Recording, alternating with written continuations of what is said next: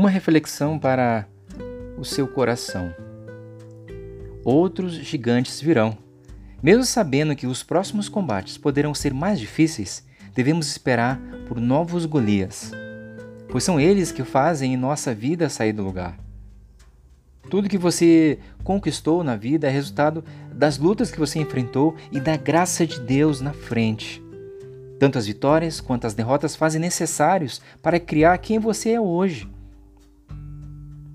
Não lamente as tempestades, não reclame dos obstáculos do caminho, pois são essas coisas que vão construir o seu futuro também. Se você tem filhos, deixe que eles enfrentem seus gigantes e lidem com as questões próprias da idade.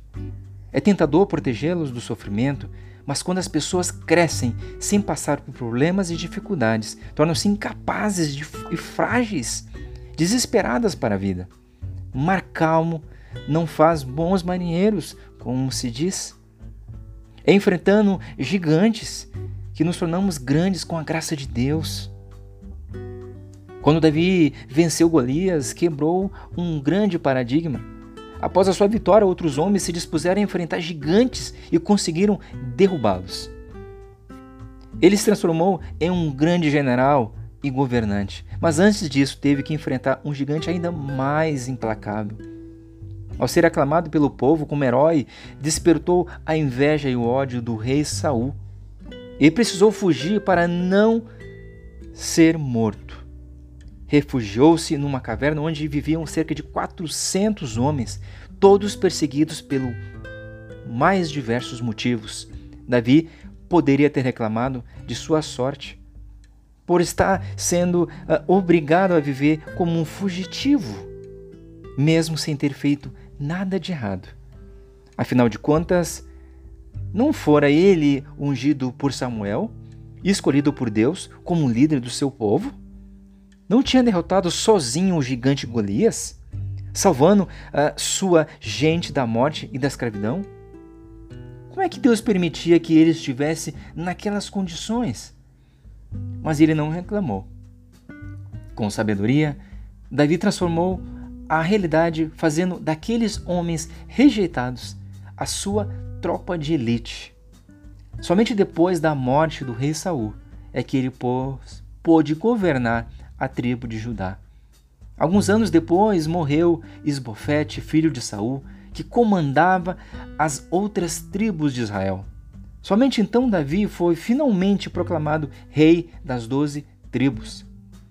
Além de uma sequência infindável de guerras, como outros povos, Davi enfrentou rebeliões políticas, lideradas até mesmo pelos próprios filhos, combatendo gigantes durante todo o seu reinado transformou o povo hebreu em uma nação solidamente estabelecida, com capital em Jerusalém, conquistada por seus exércitos depois de intensas batalhas contra os jebuseus.